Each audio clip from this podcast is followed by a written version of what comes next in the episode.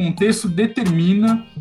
qual teoria do conhecimento ou qual abordagem pedagógica eu vou utilizar na minha aula de educação física. E eu posso trafegar de um lado para o outro.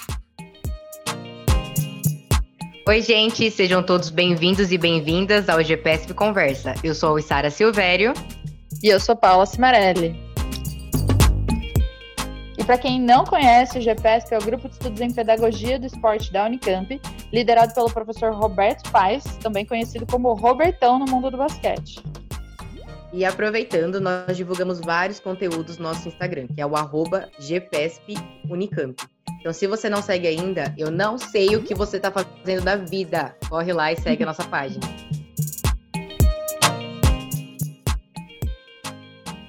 E uma das iniciativas do GPSP é o grupo GPSP Conversa, que vai além desse podcast e se encontra para discutir sobre diferentes assuntos à luz da pedagogia do esporte.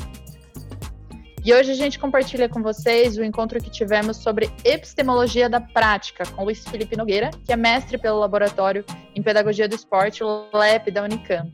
Foi um papo muito legal que a gente teve, em que tentamos identificar qual teoria ou quais teorias estão por trás da nossa prática, ou seja, por trás do nosso chão de quadra.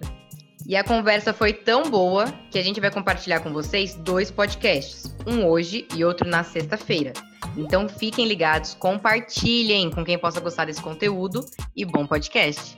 Muito obrigado, Paulo, antes de mais nada, pelo convite. É sempre legal falar do tema, falar do que a gente estuda. Eu me chamo Luiz Felipe, como vocês podem perceber, né? sou graduado em Ciências do Esporte pela FCA, Faculdade de Ciências Aplicadas, corma da nossa querida FEF, pela qual eu acabei de terminar o mestrado em Educação Física e Sociedade, orientado pelo professor Alcides Scalha. É, e nesse mestrado, que eu pretendo contar um pouquinho para vocês, o, o objeto de estudo foi a epistemologia da prática, a prática pedagógica,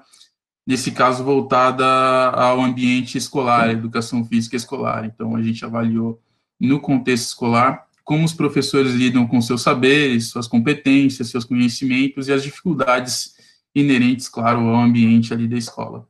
É, foi um tanto desafiador, justamente pelo fato de, de eu ser formado em ciências do esporte. Ciências do esporte é, é um bacharelado, não, é um, não há uma parte é, é, tão enfatizada assim com relação aos aspectos pedagógicos. A gente tem, claro, lá a professora Larissa, professora Alcides, mas uh, o foco do curso não é exatamente uh, muitas das questões pedagógicas que perpassaram esse nosso estudo. Certo? Uh, eu vou fiz uma apresentaçãozinha com vocês, para vocês aqui, justamente para relatar o processo de como foi o mestrado. Se vocês me dão licença, eu vou apresentar. Então, beleza, pessoal. Mais uma vez, obrigado pela oportunidade aí, uh, pela fala. E eu vou apresentar um pouquinho do que foi o meu mestrado. Acredito que a Paula tenha encaminhado a vocês uh, o documento oficial. Aqui eu vou resumir um pouquinho de como foram os processos e como foi uh, a constituição do marco teórico, o desenvolvimento de um estudo chamado Epistemologia do Professor, questões didático-metodológicas do ensino da educação física, que primava justamente por entender quais as epistemologias presentes na prática desses professores no contexto da educação física escolar, como havia dito. A intenção era, portanto, tentar unir epistemologia,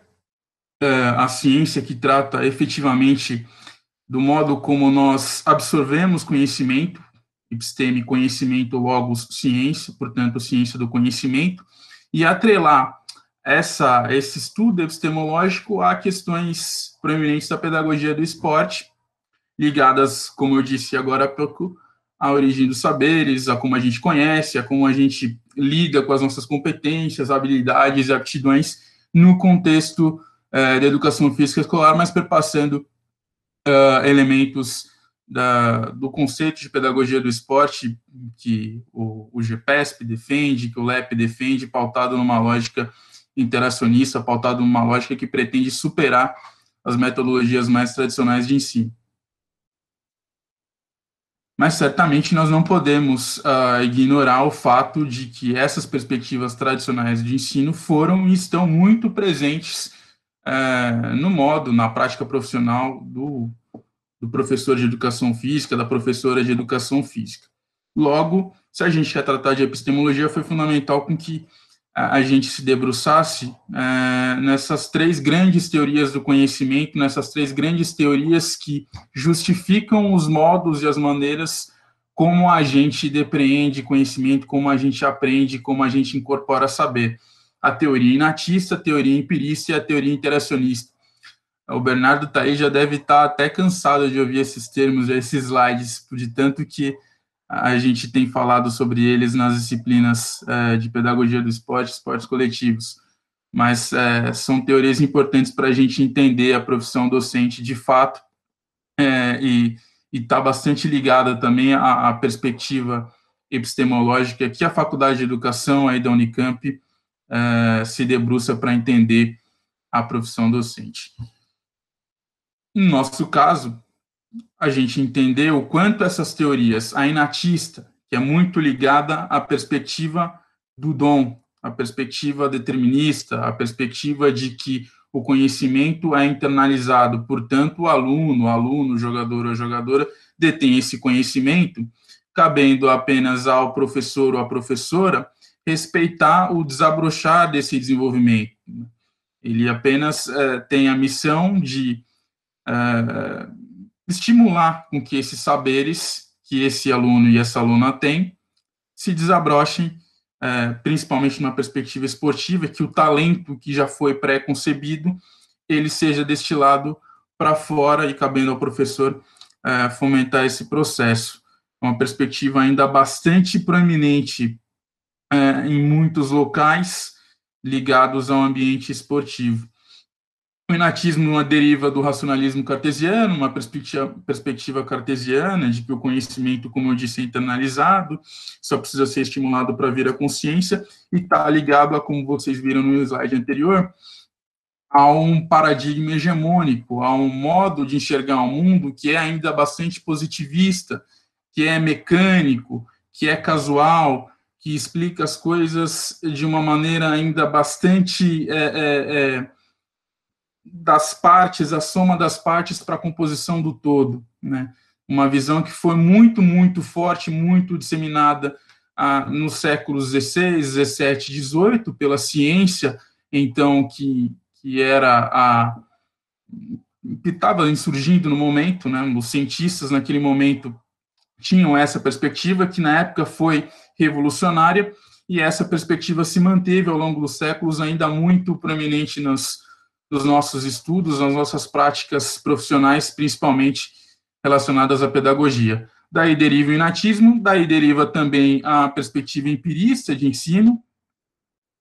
que vai sustentar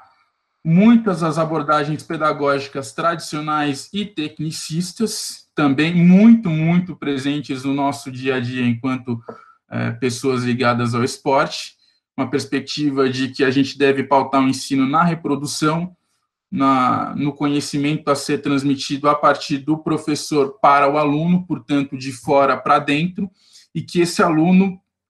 ah, é, é, é, só vai se tornar alguém melhor, alguém com mais conhecimento, a partir do momento em que acumular e acumular e acumular experiência, uma perspectiva técnica pautada na repetição de determinadas práticas, de determinadas competências, de determinadas habilidades e ligadas ao ambiente esportivo, pautadas em determinados gestos técnicos, gestos mecânicos, é disso que se pauta a metodologia tecnicista de ensino, que está, por sua vez, ligada a essa teoria empirista. O ensino está totalmente centralizado no professor, como eu disse, ela é, fundamenta essa metodologia mais tradicional, o professor detém o poder, o professor detém o conhecimento, o aluno está ali para absorver esse conhecimento, não são levadas em considerações dificuldades, individualidades, e sequer o contexto de aprendizagem. Todos são, segundo essa perspectiva, passíveis de aprendizagem. Todos têm condições de aprender, não são consideradas as individualidades biológicas, culturais e sociais dos indivíduos. A gente parte depois para o interacionismo, que, como eu disse, é o que sustenta muitas das nossas perspectivas, né, das novas tendências ou tendências emergentes da pedagogia do esporte, que entende que o ensino, o processo de ensino e aprendizagem deve ser constituído pela interação do professor ou da professora com o aluno com o aluno, respeitando as individualidades biológicas, respeitando as individualidades culturais e sociais, e isso pode ser feito no ambiente esportivo, principalmente pela aplicação da metodologia pautada em jogos, é para que se fomente essa interação, para que assim se construa conhecimento. Há, portanto, um rompimento de paradigma, porque o interacionismo está pautado num paradigma emergente, num paradigma que é entendido como complexo, como ecológico ou como sistêmico, um paradigma que leva em consideração o todo e não apenas as partes, que não prima exatamente pela fragmentação de conteúdos para que o aluno aprenda. Pelo contrário, leva em consideração o próprio conteúdo que o aluno traz, que o aluno carrega consigo desde o nascimento. O aluno detém alguns conhecimentos a respeito de tudo, e esses conhecimentos são, claro, importantes para que se constitua ainda mais a, a aprendizagem dele e para que o professor seja capaz de manejá-los assim para atender os seus objetivos, no nosso caso, objetivos ligados ao ensino da educação física. Portanto, é, o marco teórico do estudo teve pautado na descrição dessas três epistemologias e os paradigmas que a sustentam e, principalmente, as abordagens pedagógicas que, que se sustentam nessas teorias do conhecimento, nessas epistemologias. Então, lá no outro quadro apresentei o inatismo e o empirismo, é, elas dão origem a abordagens tradicionais de ensino, a abordagens tecnicistas de ensino, a abordagem comportamental de ensino, cada qual com sua característica, e aí até por conta do tempo a gente não vai entrar em tantos detalhes assim, mas todas elas possuem características em comum, assim como as abordagens pedagógicas, como vocês veem aqui, a humanista, a construtivista, a sociocultural, a ecológica, a pedagogia do jogo, que o professor Alcides Scalia tem estudado e a gente tem é, trabalhado numa perspectiva de que ela não é apenas um método, mas ela está acima do método, portanto, ela é sim uma abordagem pedagógica. Todas elas possuem é, suas semelhanças, todas elas possuem suas diferenças, é, mas, como eu disse, não é o, o nosso foco aqui agora. É, isso foi melhor debruçado durante o estudo, mas eu vou apresentar isso a vocês aos pouquinhos. Então, o objetivo do estudo foi entender, pela perspectiva dos professores, quais as metodologias, quais as didáticas, quais as teorias do conhecimento que sustentam a prática de cada um. Se esse professor ou professora de educação física está pautado, seja pela teoria inatista, seja pela teoria empirista, seja pela teoria interacionista em tentar entender como isso é reverberado na prática e tentar entender também o que sustenta esse suposto inatismo, esse suposto empirismo, esse suposto interacionismo, essa epistemologia que reverbera na prática. O que está é, por debaixo da raiz, o que, que sustenta a raiz dessa epistemologia? Aqui eu faço uma metáfora pegando uma árvore como se as folhas fossem a didática, portanto, a manifestação desses conhecimentos pelas ações e intervenções que esse professor, essa professora faz durante a aula de educação física, que está sustentado, claro, por uma teoria, por metodologias, teoria essa aqui representada pelo interacionismo, seria o tronco, e tentar entender o que está por debaixo desse tronco, quais abordagens, que tipo de saber tá, é, fundamenta essa árvore, fundamenta essa metodologia e essa didática reverberada pelo professor ou pela professora de educação física durante as aulas. Aqui contando um pouquinho uh, dos participantes da pesquisa, foram só dois uh, fazendo aqui uma autocrítica ao estudo. Acho que poderia ser mais, mas uh, por conta da profundidade que a gente queria ter com os indivíduos participantes só dois foram escolhidos. Foi importante porque a gente pôde ter um contato maior com cada um deles, é, sem se comprometer a fazer coisas que nós não conseguiríamos eventualmente cumprir, mas talvez mais participantes na pesquisa fosse, fosse mais interessante para demonstrar o quanto esses saberes e quanto essas epistemologias são hum, peculiares, são diferentes e provêm de diversas fontes.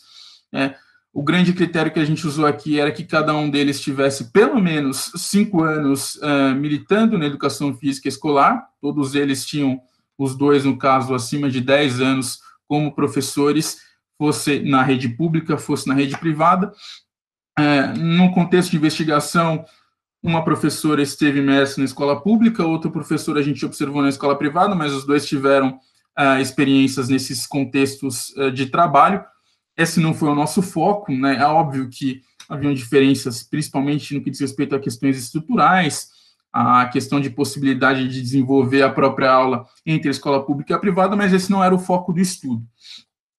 Uma professora voltada a uma perspectiva mais psicopedagógica, né, com cursos de hipnoterapia, muito ligada, pelo menos no discurso, a essa perspectiva de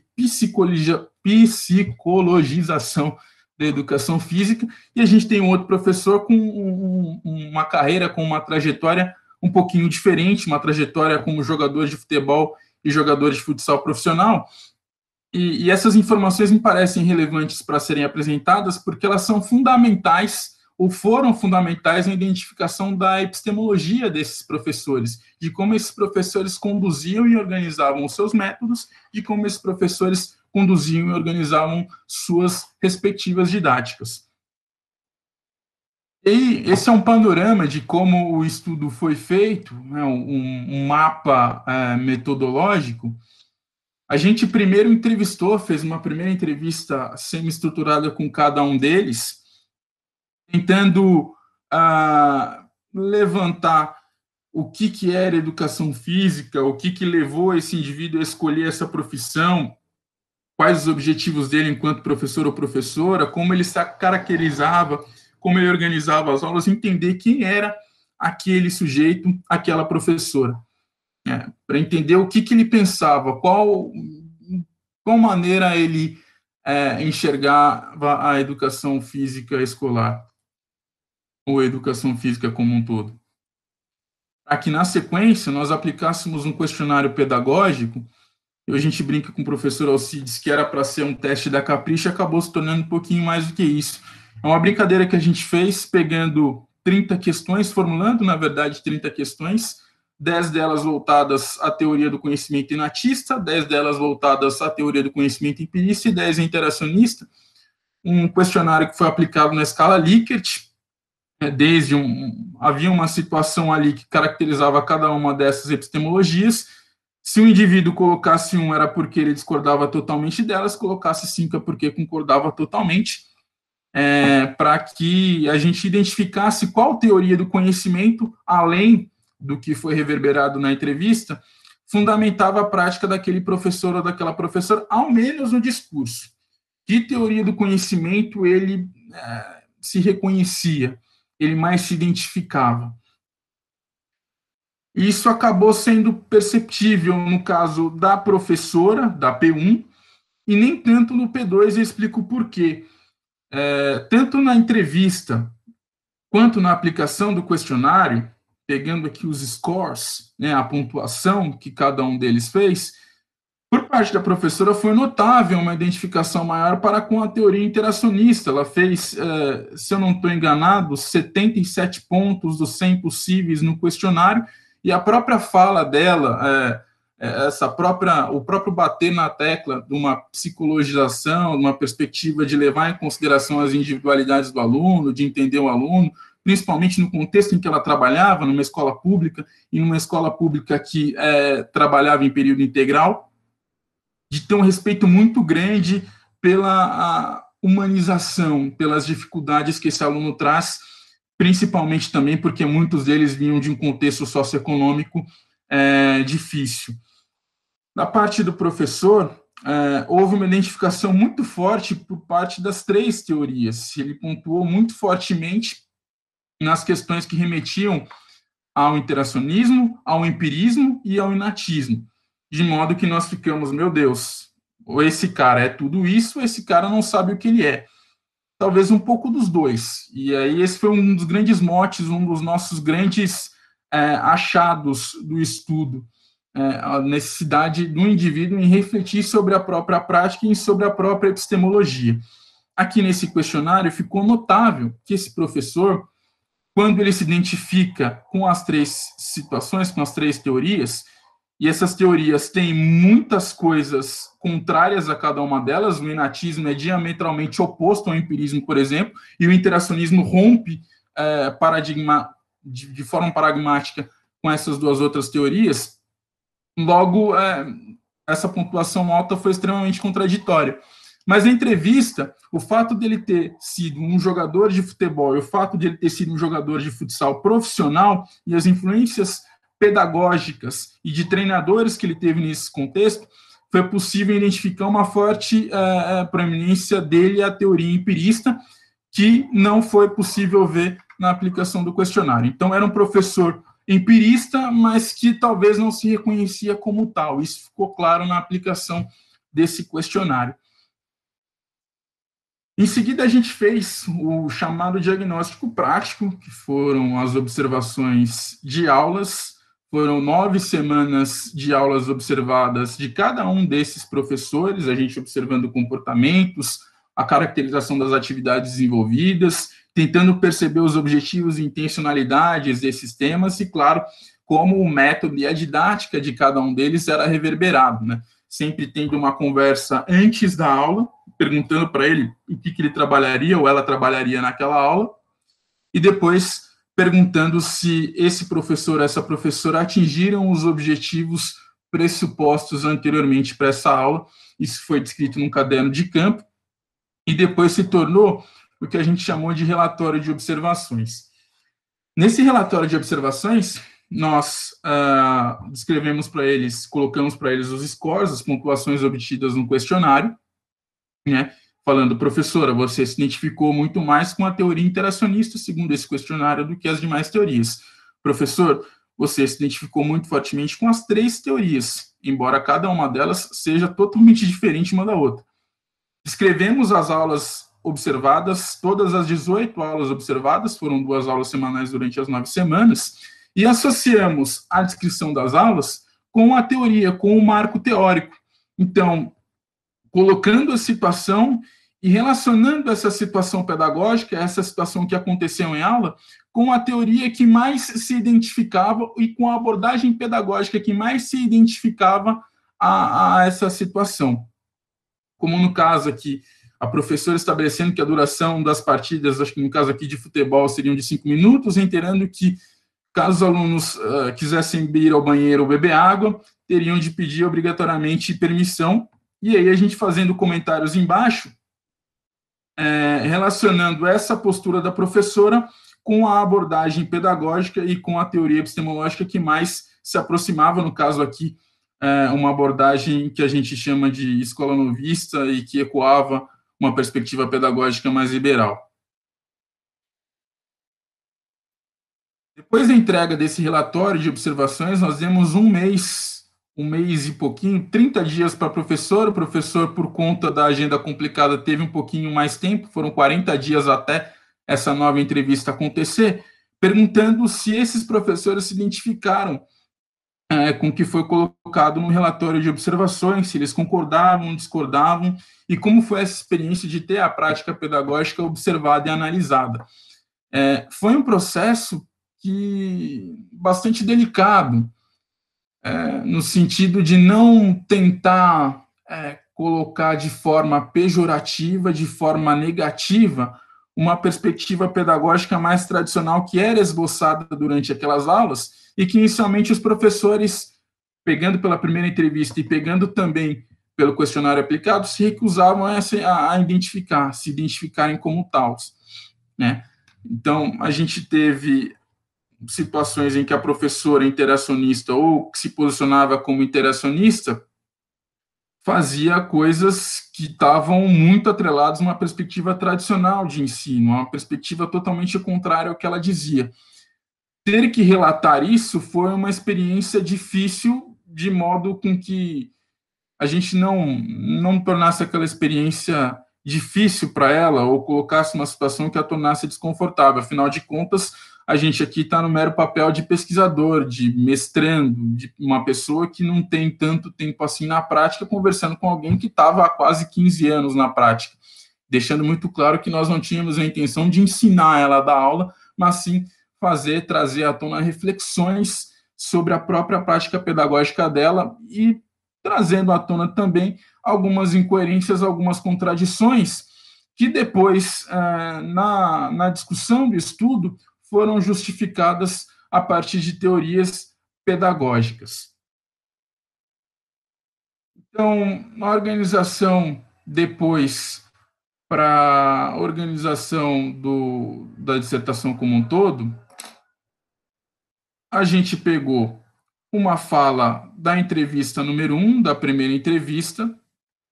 e aqui é um exemplo muito claro dessa contradição que eu acabei de dizer, né, uma professora dizendo que não está ali para formar ninguém dentro do tecnicismo, se o aluno quiser isso, que procure uma escolinha especializada, como se as escolinhas especializadas tivessem que trabalhar sobre essa perspectiva,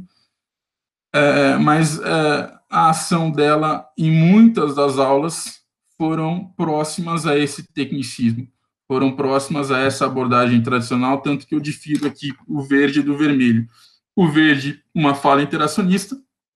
e uma ação totalmente voltada à abordagem tradicional, uma ação totalmente voltada à perspectiva empirista de ensino. E aí, quando eu retorno para fazer a segunda entrevista com ela, ela admite que fragmenta conteúdo sim. E aí o argumento, mas a fragmentação de conteúdos, opa, a fragmentação de conteúdos é uma típica proposta, é uma tipificação dessa abordagem tradicional, dessa abordagem tecnicista. E lá na primeira entrevista você disse que não estava para formar ninguém dentro do tecnicismo. Não numa perspectiva de colocá-la numa saia justa, mas tentar entender o porquê ela fazia isso tentar entender se havia uma intencionalidade por trás dessa ação dela, por trás dessa fragmentação de conteúdos. E aqui ela justifica que ela precisa ter as coisas muito claras, que ela precisa perceber que os alunos estão entendendo, que trabalhando dessa forma mais tradicional, ela consegue ter um controle maior sobre os alunos é, do que numa outra abordagem, que ainda assim era vista, principalmente quando ela trabalhava dentro da quadra mas dentro da sala de aula, dentro no momento em que ela passava conteúdos teóricos, essa abordagem tradicional ficava muito clara. E aí eu passo para o slide seguinte, que foi também um, um grande mote, um, um, dos grandes achados do estudo, ou que pelo menos nos levou a ratificar outros, outras teorias já disseminadas, principalmente na Faculdade de Educação aí da Unicamp, de que a constituição dos saberes e dos conhecimentos dos professores de educação física são plurais. Daí foi muito importante a gente ter conversado com esses professores antes para entender quem eles são, de onde eles vieram, quais influências foram importantes para a constituição desses saberes. Ainda que a professora é, tivesse uma perspectiva interacionista como escopo, é, fosse ligada a questões mais humanistas, é, metida a terapeuta, até muito querida pelos alunos, trabalhava de fato dessa forma, ela deixava, como foi reverberado aqui no exemplo, escapar algumas abordagens, alguns exemplos de ações pautadas em perspectivas tradicionais. E o porquê disso? Há de se levar em consideração fundamentalmente o contexto. Ela trabalhava numa escola pública, uma escola de periferia, é, havia uma rigidez uma perspectiva muito forte no sentido disciplinar por parte da direção daquela escola, de modo que os alunos iam para a quadra fazer as aulas de educação física, aquela quadra era trancada, a, a, porta, as portas das salas de aula, além da porta havia uma grade, então é, aquilo era quase uma prisão, porque o contexto era muito específico, né? não vou dizer complicado, mas específico àquela região a gente levou em consideração também a própria formação dessa professora, que passou grande parte da vida dela, grande parte do ensino fundamental e todo o ensino médio em um colégio militar. E quando ela diz o porquê ela escolheu aquela profissão, ela fala: escolhi a profissão de educação física porque quando eu tinha aula de educação física na escola, elas eram pautadas numa perspectiva muito rígida, muito disciplinar, e eu tinha um professor que era carrasco. Então, a minha vontade era fazer totalmente coisas totalmente ao contrário ao que aquele sujeito fez comigo. Ele não me fez ter prazer em fazer aulas de educação física. Então, Eu me tornei professora para fazer diferente, para mostrar que as aulas podem ser feitas de um modo diferente. E mesmo assim, mesmo com todo esse desejo, mesmo com todo esse ranço ao militarismo, a esse tradicionalismo, a esse tecnicismo, a professora deixava escapar um pouquinho dessas abordagens mais tradicionais a partir da fragmentação de conteúdos, a partir da centralização do ensino, é, a partir do modo como ela organizava os alunos quando eles chegavam em quadra. É, mesmo a, uma lógica mais punitivista de fazer com que os alunos que chegassem atrasados ou entrassem atrasados dentro da sala tivessem que dar cinco ou dez voltas ao redor da quadra. Então, esboçando essas contradições que depois a gente foi ver é, são extremamente inerentes, são comuns a essa profissão docente são comuns, mas não significa que ela não tinha ou, ou, não teve a necessidade de refletir. Olha, você quer ser interacionista, você se identifica com interacionismo, mas mostramos para ela que algumas das ações delas estavam pautadas numa lógica totalmente contrária. Daí justificando esse amálgama de saberes que um autor canadense de origem francófona chamado Maurice Tardif traz para nós, falando que os saberes são justamente plurais porque provêm de diversas fontes, provém da nossa trajetória enquanto estudante, provém da nossa trajetória familiar, das influências que a gente teve social, culturalmente e até religiosamente, da maneira como a gente entende o mundo. São também temporais, porque eles se modificam ao longo do tempo. Um dos objetivos do estudo, a gente não voltou, não acompanhou isso a longo prazo, era fazer com que esses saberes fossem é, modificados, com que a professora, nesse caso, tomasse consciência da epistemologia ou das epistemologias que regem a prática pedagógica dela, de que ela, apesar de se identificar com o interacionismo, ela não era totalmente interacionista, e que isso se modificasse ao longo do tempo, que ela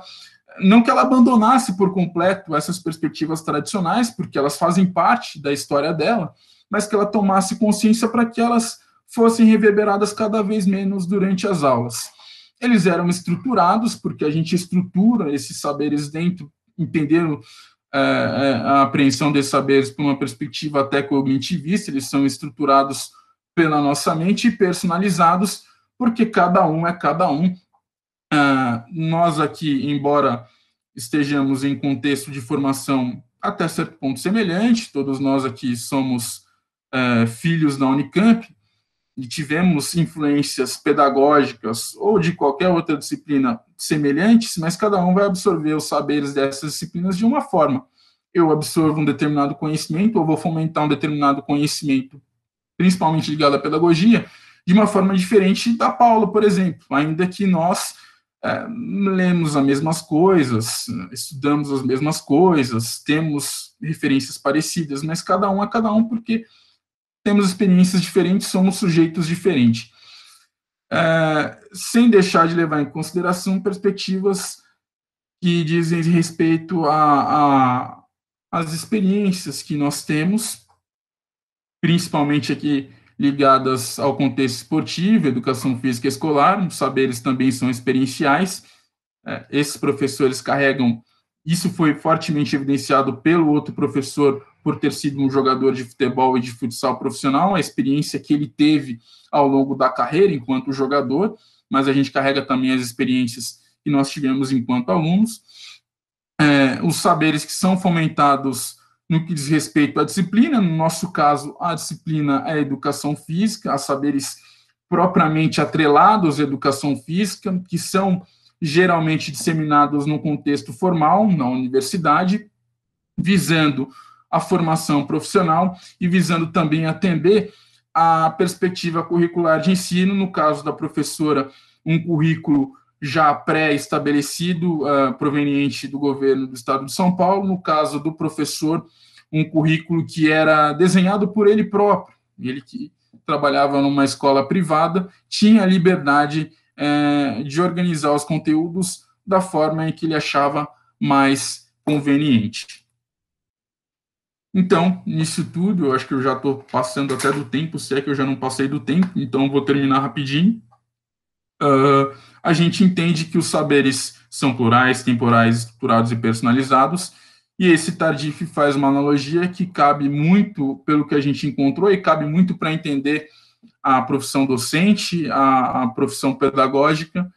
é entender os saberes como um, se amálgama como uma caixa de ferramentas. A gente tem diversas ferramentas dentro da nossa cabecinha. A gente tem diversos saberes. Para determinada tarefa, eu pego uma determinada ferramenta. Se eu quero colocar um prego na parede, evidentemente eu vou pegar um prego, e vou pegar um martelo para que ele se fixe na parede. Portanto, se eu tenho uma determinada tarefa, eu vou pegar determinado saber que eu tenho e designar para aquela tarefa. Se eu tenho um outro tipo de situação, eu vou utilizar outro conhecimento ou outra aptidão que eu tenho, que vai ser necessária, que vai se encarregar é, de solucionar essa tarefa. E existirão tarefas, e elas são recorrentes na sala de aula, porque as aulas tais, a gente entende a aula como um jogo, ela é imprevisível, demandam situações ali que a gente não necessariamente vai controlar, por mais que nós uh, nos preparemos metodologicamente. Vão exigir várias e várias ferramentas, vão exigir um alicate, um martelo e uma chave de fenda, vão exigir competência ou conhecimento A, competência ou conhecimento B, competência C. Vão exigir essa, esse intercâmbio, essa conjunção de saberes para que se resolva de, determinadas situações. Então, com tudo isso, a gente entendeu que os professores de educação física, para que eles sejam entendidos, para que eles sejam compreendidos e para que eles reflitam cada vez mais sobre as próprias condutas, carecem de saber que são os próprios designers das ações, né, se quiserem tratar a educação física por uma perspectiva interacionista, que foi o, o, grande mote de cada um deles, de cada um dos dois pesquisados, entender que quem faz a nossa ação somos nós mesmos, a partir da reflexão sobre as nossas próprias condutas, como vem dizer bem o Sean, refletir sobre as nossas ações, a reflexão é a ação, entendendo que essa identidade pedagógica, como eu disse, ela é plural, ela vem ela tem diversas fontes, tem diversas raízes, aquela árvore tem diversas raízes que sustentam esse tronco que sustentam aquele monte de folhas, ela é, portanto, não linear e as contradições são inerentes, ela, elas acontecem e traços das, dessas três grandes teorias de ensino que explicam como a gente aprende conhecimento acabam entrando em cena em maior ou menor proporção. Então, os sujeitos, todos nós vamos reverberar um pouquinho de natismo, um pouquinho de empirismo, um pouquinho de interacionismo. A questão é nós sermos cientes do quanto cada uma dessas teorias e as abordagens pedagógicas provenientes delas sustentam a nossa prática. Refletir se eu estou sendo um, um indivíduo tradicional demais quando eu me julgo ou quando eu quero ser um interacionista, quando eu quero fazer coisas pautadas numa lógica humanista de ensino. Né? E pensar o porquê que isso está acontecendo entender que em determinada situação eu posso sim agir de forma mais tradicional, desde que a intencionalidade, o porquê esteja muito claro para que essa situação seja eh, passível de uma abordagem tradicional. Então, o profissional de educação física, enquanto um pedagogo, enquanto uma pedagoga, pode também ser entendida como um trabalhador ou uma trabalhadora da contradição. Isso foi muito bem reverberado pelo pedagogo Bernard Charlot, influencia também muita gente na faculdade de educação, e a gente teve contato com professores importantes aí na FE, a professora Elizabeth Baroli, o professor Dario Fiorentini, que ratificam em outras áreas, em outras disciplinas, essas mesmas condições, esses mesmos fatores. Claro que no nosso caso ligado aos conteúdos da educação física. Então, para finalizar, esse é o quadro que balizou o marco teórico do nosso estudo tendo as três grandes teorias do conhecimento, inatismo, empirismo e interacionismo, as abordagens pedagógicas e as teorias pedagógicas é, descritas por autores importantes da pedagogia, como a Mizukami, como o Saviani, como o Libani, associando essas abordagens a cada uma dessas teorias do conhecimento, essas epistemologias. No final do estudo, a gente propôs uma ressignificação para aquele quadro, no formato de é, uma linha de metrô, uma linha de trem, porque o quadro que o professor Alcides e o professor Hiller fizeram, eles ainda ele ainda que bastante didático, bastante importante para a nossa compreensão, tem uma perspectiva muito estrutural, muito temporal, como se os saberes tivessem começado aqui e tivessem se desenvolvido para o empirismo e depois fôssemos para o interacionismo, como se tudo fosse ou se tudo acontecesse de maneira linear, como se todas essas abordagens aqui tivessem debaixo de fato da abordagem sociocultural e como só a abordagem sociocultural estivesse debaixo do interacionismo, como se um professor tivesse que praticar cada uma dessas abordagens individualmente, como eles, como um cara que pratica abordagem sociocultural, é, fosse proibido ou não pudesse praticar uma abordagem comportamental, porque elas estão aqui no quadro em posições diferentes. E não é bem isso que acontece, a gente viu que a prática é não linear, que a prática ela é passível de contradição, no caso a prática pedagógica. A gente fez a metáfora da linha do metrô para explicar que, de repente, num dia, eu posso estar aqui na estação tecnicismo, mas em determinado contexto, eu posso pegar esse trem ou esse metrô e desembarcar aqui na estação Escola Nova, na estação Montessori, pegando como a alusão a, Maria Montessori, uma das grandes uh, pedagogas que o país teve, uma das grandes figuras uh, do, do escolonovismo brasileiro. Determina, o contexto determina qual teoria do conhecimento ou qual abordagem pedagógica eu vou utilizar na minha aula de educação física. E eu posso trafegar de um lado para o outro. É claro que é mais interessante que você se fixe em determinada área, que você conheça, que você, por exemplo, é um construtivista e tente é, colocar seu método, colocar sua didática sempre por aqui, sempre situada nessa perspectiva. Mas você é passível também de, em determinada situação, de acordo com a intencionalidade, de acordo com o que ocorre na aula, de acordo com os alunos que você tem, e para outro lado, né? Isso não é pecado, isso só é passível, e a gente é, tentou deixar isso claro, de reflexão, que os professores sejam cada vez mais conscientes das próprias contradições que eles exacerbam nas aulas de educação física.